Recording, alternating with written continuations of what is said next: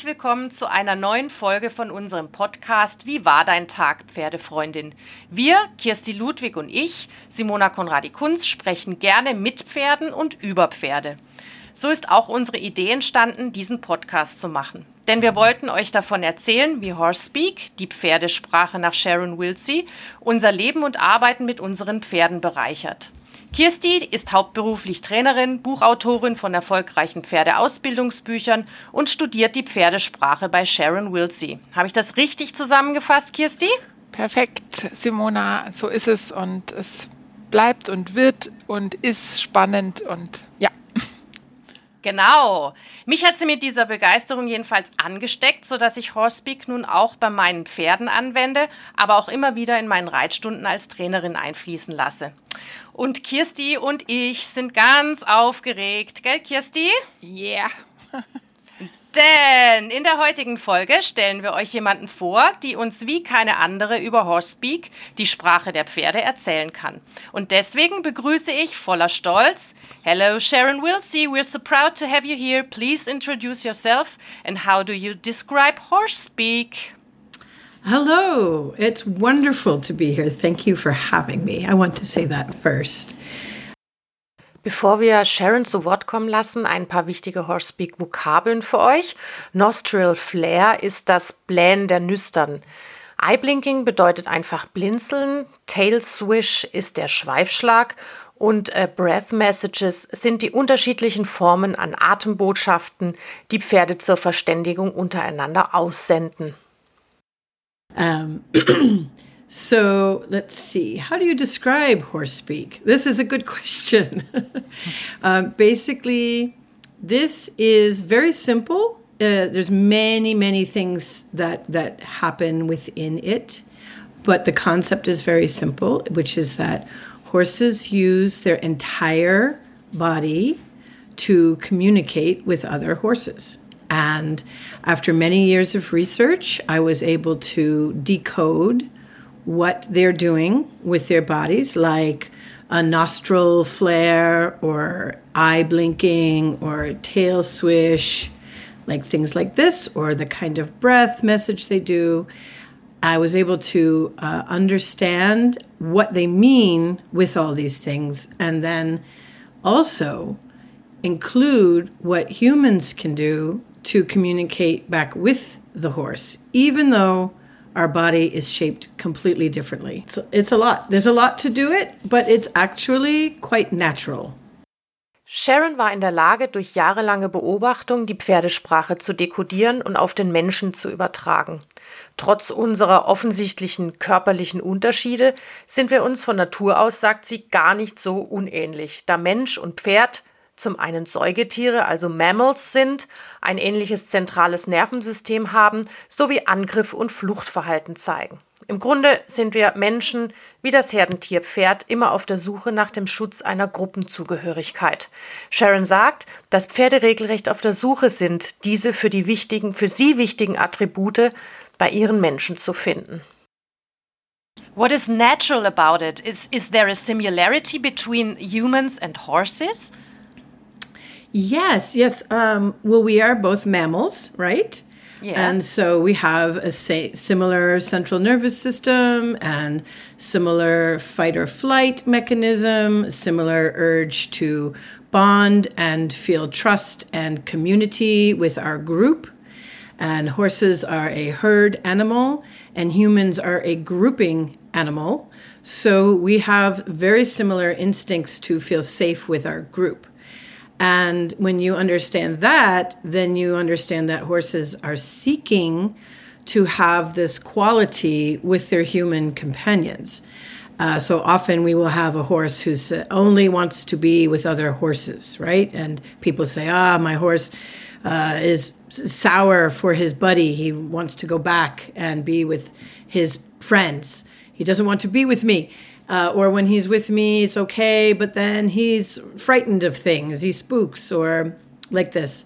So basically, uh, I've come to understand that if you we can model specific behaviors that you see in a healthy horse herd. Und hier noch ein paar Horse Speak-Vokabeln für euch. Sharon kategorisiert Pferde nach Persönlichkeiten. Nicht starr, das kann sich innerhalb des Herdengefüges auch einmal ändern, aber so, dass man sich ein besseres Bild von seinem Pferd machen kann. Unter anderem gibt es den sogenannten Protector. Er möchte, dass alle sich wohlfühlen. Oder The Mentor. Das ist ein nicht sehr auffälliges Pferd, welches sehr mit der Gruppe verbunden ist und auch Ruhe in die Gruppe bringt. Oder der Joker, ein sehr freundliches, aber auch manchmal aufdringliches Pferd, welches mit seinen lustigen Ideen Schwung in die Herde bringt. Like there are certain behaviors that members of the herd do who are protectors or mentors or uh, the sentry. And these are the horses who look out for and protect the other horses. So when we can take on some of those qualities, uh, and communicate some of those messages, then horses look at us and say, Oh, okay, well, then I can be with you because you offer me the same security that another horse would offer. Security is very important for horses, right? Yes, very. I think this is um, a point um, where it's. Um, uh, a good moment to add that there are not just the, the gestures and mimics and body language and all this stuff that Sharon gave us from, from Horse Speak, but Sharon, you also um, explained us some some um, values and things like um, horses um, that um, space is for horses uh, more important than to be near to a per person, things like this. And I think this is um, a second very um, important part of your horse Horsepeak stuff. Perhaps you want to say something about this too. Oh, yes, very good point. Uh, as I said, there are many parts to this. Um, Yes, one of the things that, that horses began to uh, express to me when I could start to understand them was, for instance, as Kirsti said, the bubble of personal space around a horse is the only thing in their mind that they truly own. In Horsepeak sprechen wir von Bubble, wenn wir den persönlichen Raum beschreiben, den jedes Pferd um sich herum definiert. Pferde drücken ihre Zuneigung und Verbundenheit, auf Englisch Bonding, nicht vornehmlich über Nähe und Berührungen wie bei uns Menschen aus. Vielmehr wertschätzen sie es, wenn andere Pferde und auch der Mensch diese Bubble respektieren. Uh, in nature, they don't stay in one place; they travel for for food, and they you know they move quite a distance. In captivity in, in domestic situations, of course, they live in the stall, in the box, in the paddock. But in their mind, the space around their body is is protected. Uh, if a predator was to attack them, they know how far away they need to be before they're, uh, you know, they're in trouble. So horses, with each other, then use the idea of space to reward each other or to soothe each other or to bond. So they don't necessarily create bonding and connection only through touch. In fact, they don't touch all that often. What they really prefer is to have the bubbles connected and then be standing there quietly. So if you look at a, a healthy herd on a on a nice afternoon in the sunshine, you, they're predictably they'll be standing equal distances close to each other and resting. And so, this is one of their favorite ways to uh, share harmony and feel well being in the herd. And of course, humans, we have hands and we want to touch. So, we, oh, hello, horse, I will pat you on the face. And they're like, ah, this, no, don't do that. Wir lernen also von Sharon, dass Pferde es viel mehr schätzen, wenn wir ihren persönlichen Raum respektieren als unsere Zuneigung über Körperkontakt wie Streicheln oder Kraulen auf Englisch to pet or groom auszudrücken. Bonding, also eine Verbindung zwischen Mensch und Pferd, gelingt viel eher, wenn der eine dem anderen Raum gibt, den sogenannten Personal Space. So, some horses are very friendly, it's true. Uh, and I think those horses have compensated for uh, overcoming the nature of wanting to have a personal space. They've gotten used to people touching them, but often these horses then are too pushy And it's like they're saying, hey, hey, you know, where's your boundary? If I push you enough, then will you give me a boundary? And then sometimes, of course, they push too much and we give a boundary that is a little bit angry because we're like, hey, stop pushing me. So it's, uh, it's a very important uh, aspect of our two species finding well-being with each other is to figure out this space thing with each other. Uh, so for us, if we can pause and uh, pay attention to the bubble of personal space and also demonstrate that we have one, then when it's time to touch the horse and pet them, they're much calmer about it. They're much more accepting of it. But normally humans um, have this bubble too. Um, it's it's not um, very um, gentle to uh, to uh, touch a person you don't know or a, a person you know. Yes.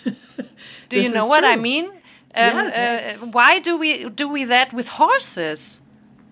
Oh, because we see them, you know, we see animals as not in the same guidelines, not in the same rules uh, as we as we relate to other humans, and of course, we live with pet pet animals, so dogs or cats, and they don't um, do have the same requirements for personal space with us as much. I mean, some some do. Some cats, you know, if you approach them while they're sleeping, they'll, you know, you get scratched. But and some dogs, you know, oh my bone, don't touch me, I have a bone. But mostly, um, you know, we see the dog and they come over and oh, we want to pat them and they want to lick us, and so we have a different relationship. But the keynote here is that dogs and cats are both predatory animals, mm. and horses are prey. So prey animals need to stand watch and guard themselves and each other a little bit differently. Uh, predator animals, uh, like if you throw a ball, dogs, cats, and children will chase the ball. If you throw a ball for a horse, they might not even see that you threw the ball. They might just be looking at you, like, what, what did you do? And a lot of horses, if you roll a ball past them, they might run away from it. Some might be playful and say, Oh, what is that? I'll go explore. But many will say, Ah, what is that? Get away. So we have a, an oppositional reflex around moving objects. Uh, the predator wants to chase them and the prey wants to get away from them. Aha, sehr spannend, was Sharon da erzählt. Also auch wenn wir uns nicht unähnlich sind, gibt es doch den ein oder anderen gravierenden Unterschied. Menschen und Katzen und Hunde sind Raubtiere, also Predators. Pferde hingegen sind Prey, Beute und haben dann an der ein oder anderen Stelle einfach unterschiedliche Reflexe. Wie bei der Geschichte mit dem Ball. I think it's so important to become aware of those things. Uh, so much changes for um, for stressed horses um, when when they become aware that we become aware that we know that um, space is so important for them. And Sharon you you like to say um, the the frontier is the connection is um, one of the sentences you you like to use. Yes yes exactly yeah was there a certain or a special moment in your life when you really noticed that horses try to talk to you? Yes. Well, uh, I worked in two different worlds for quite some time. Uh, one world was the uh, with rescue horses. There was a horse rescue near to me that was very large. They had uh, on average 100 horses at a time, uh, many Mustangs or horses from domestic violence. And so uh, that was a, a very interesting um, environment to be working with horses in because it was constant problem solving. And the other environment I worked in was I taught at a college which specialized uh, for students who had learning disabilities or autism. And in both of those environments, I needed to pay much closer attention to what the horse human relationship was really about. In the in the rescue environment, we may have uh, a dozen or more volunteers who are you know nice people saying I want to help, but they don't necessarily know anything. I don't want them to get hurt. In the college, I have students who may not perceive danger. They may have limited uh, understanding of what's what the possibilities are, and so uh, I also I, I don't want them to get hurt. But they are there to, in both situations, they are there to develop relationship with this horse, and in the in the rescue environment to help a horse become rehabilitated. So I was seeking uh, deeper meaning and to understand horses uh, better and better. And I think if you seek something sincerely, you you start to get answers, and that's what started happening to me. And at a certain point, I recognized that I was not just witnessing behavior. You know, I had come up in a scientific mind and I had thought of behaviorism. But at a certain point, I realized I was not just seeing, oh, this is territorial behavior or this is dominant behavior. I realized I was seeing language because the horses were using very predictable and precise communications with me about the needs and wants and values of their day to day world.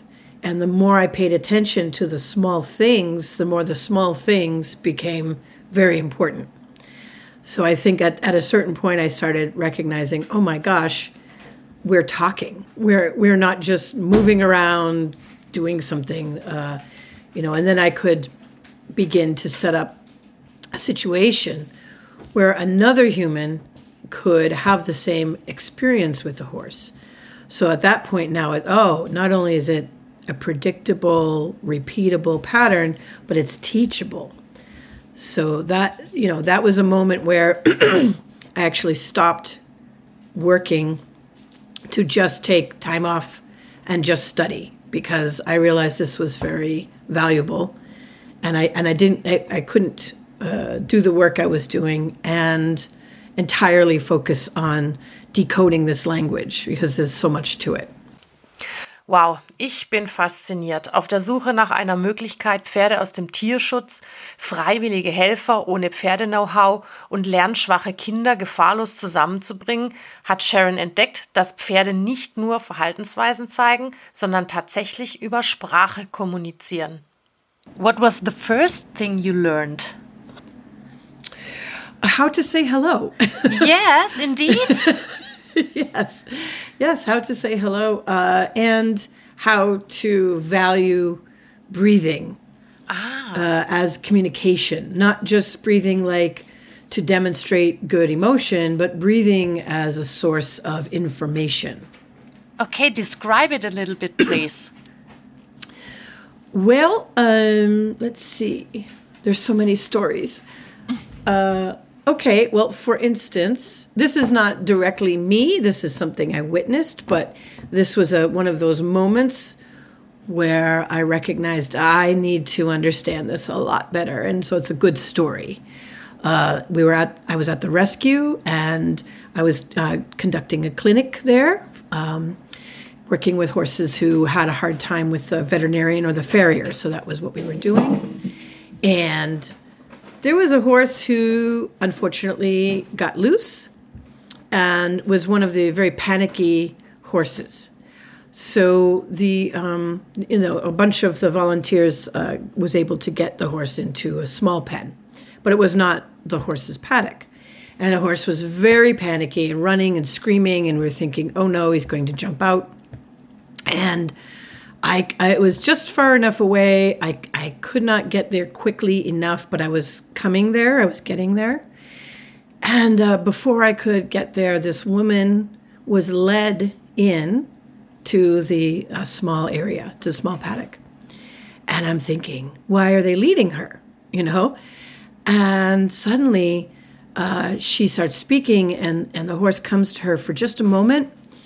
And then she puts her arms around the horse and starts matching steps with it. Matching Steps bedeutet im Gleichschritt gehen, was auch eine beruhigende Wirkung auf Pferde hat.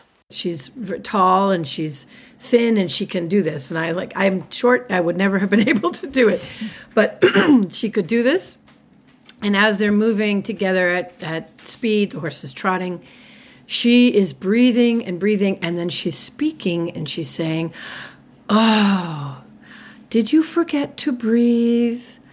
Ah, like this again and again. And after maybe one minute, the horse stopped and dropped his head and starts breathing. And I realize this woman is completely blind. So she was reaching the horse and breathing, but also speaking about it out loud to be congruent.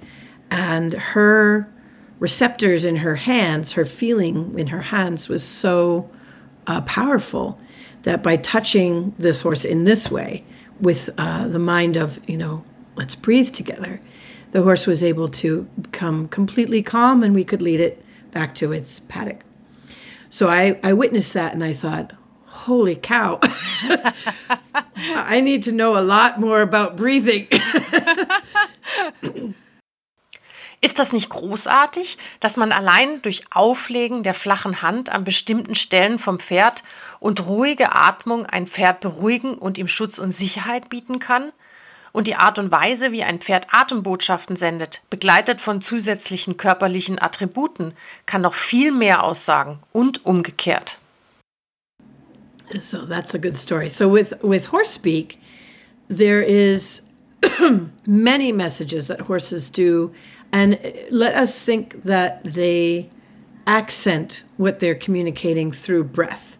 So let's say a horse lifts his head high, uh, aims his eyes in a particular direction, takes a step in that direction, um, it looks at another horse with an, looks with their eye and points an ear at another horse, and this is an invitation. Hey, I want to go there. Do you want to go there with me? But then the horse says, like that kind of breath. That would be, do you want to go there with me now? Fun, fast, let's do it. Versus a horse looks at something with a low head. They take a deep breath. They look quietly at another horse and then look again where they want to go and perhaps take a small step and then I want to go there. Do you want to go there with me? But there's no rush. So it is not only the body language, but the breath which uh, exaggerates or accents almost like an adjective, like it describes the kind of motion that the horse is interested in. So when you start to pay attention to the nostrils, to the breathing, to the kind of breathing that they do in the activity they're engaged in, it becomes quite clear that they're using breath to uh, accentuate what their intention is. Okay. And is everybody able to learn horse speak or the, the, the breaths? What do you think? Yes, yes, everybody can because we are all mammals. and we we do these things as well, you know. We we might say for instance like ah, I forgot to go back to the store. Ah, I forgot to do this thing. And it says ah, breath. Or we might say, "Oh, who's that?" That's a breath. So we also have breaths that go up when we're excited, breaths that go down. Ah, when we're relaxed, we just often put words in within the breath. So if you take out the words but you do the breath, then you're in the ballpark of what horses are doing. Okay, uh, and what would you say is the first thing people should learn about uh, the language, or what, what is the, the, the most uh, important thing?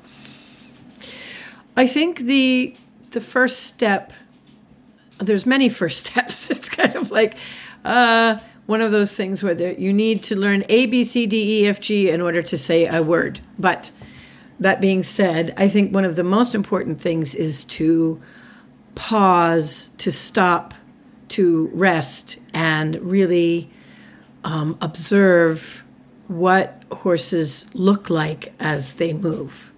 Uh, too often we see a horse and we say, oh, he's just eating well, yes, he's eating hay or grass, but the movements he's making as he eats is a communication because it's not possible for them to move and not say something.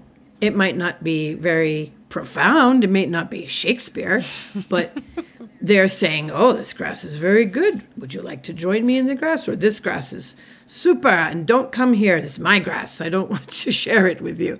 It could be very simple, but they're communicating because they use their body to talk. So if the body is moving, they're communicating something, even if it's just to themselves. Like they might be swatting at a fly, but they're swatting very strong and they're saying, darn fly, I hate this fly. So it's still it's still a thought, it's still an expression.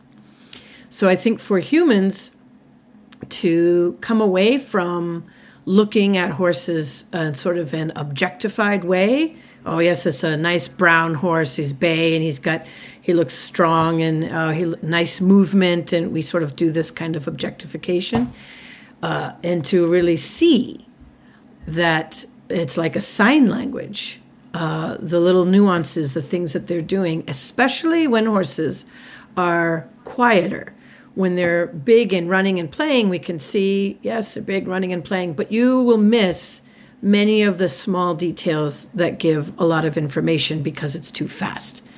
It's like I'm I'm trying to learn German and I can understand it if you speak slow, but if you speak fast, I can't understand it anymore. So it's like this. So we we have to learn horse slowly. And that starts with really good observation. So for the human, the thing that I often teach in clinics, the first concept is to find a way to become calm mm-hmm. so that your observation skills are better. And I call that inner zero, meaning nothing's happening inside except I'm here, I'm present, and I can observe. And it's a kind of uh, showing security. Yes. Being calm in front of a horse. Yes. Yes. When you're calm and you're you can breathe relaxed and you're congruent in the moment, so you are not thinking about things yesterday or what you have to do next or oh my horse has gained weight and he needs more exercise or something like this. And you simply are there. And you're present. And you're observing the horse like oh how interesting. Oh just that change is enough to make the horses more interested in you because most people show up with a lot of busyness, busy mind. Is it uh, right um, when I say horse speak is helping us connecting with horses, building trust, like uh, talking or interacting to a friend or with a friend? Yes, yes, yes it's precisely. Um, I mean, horse speak is was developed because I had these very vulnerable clients, you know, vulnerable students who uh, I needed to make sure the horses would help me uh, with them. Or in the case of the, the horse rescue, I wanted horses to feel like this human is here for you.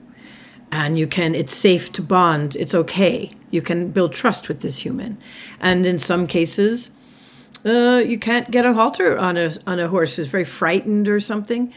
And I needed a way for the horse and human relationship to develop very quickly, sometimes within the first uh, 15 minutes or so of meeting each other. Uh, for instance, when uh, my students came to the stable where we where we did the work, the college I worked for did not own a stable. They so they leased uh, a space in a stable uh, for the for the program. So we would be arriving at the stable together, and I would be introduced to the horses I could work with.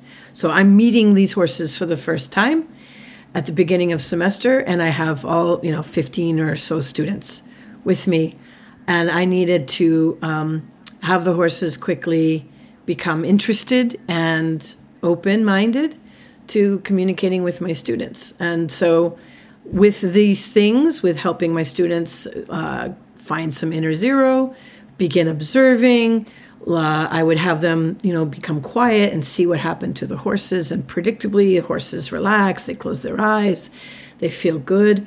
And then we would talk oh, what's that like? And the students would say, oh my goodness, I, we got quiet and the horse's eyes closed. What? And they start talking, they get loud. And then the horse's eyes open and then the ears come up and they say, ah. And I would point that out and say, look now at what is happening. And they're looking and saying, oh, geez, did we do that? So uh, very quickly, I could demonstrate to the students that say, look, you know, what you're bringing here has immediate impact on the horse. And so the student taking responsibility for that created an opening for the horse to say, Oh, how interesting. I'm interested in you.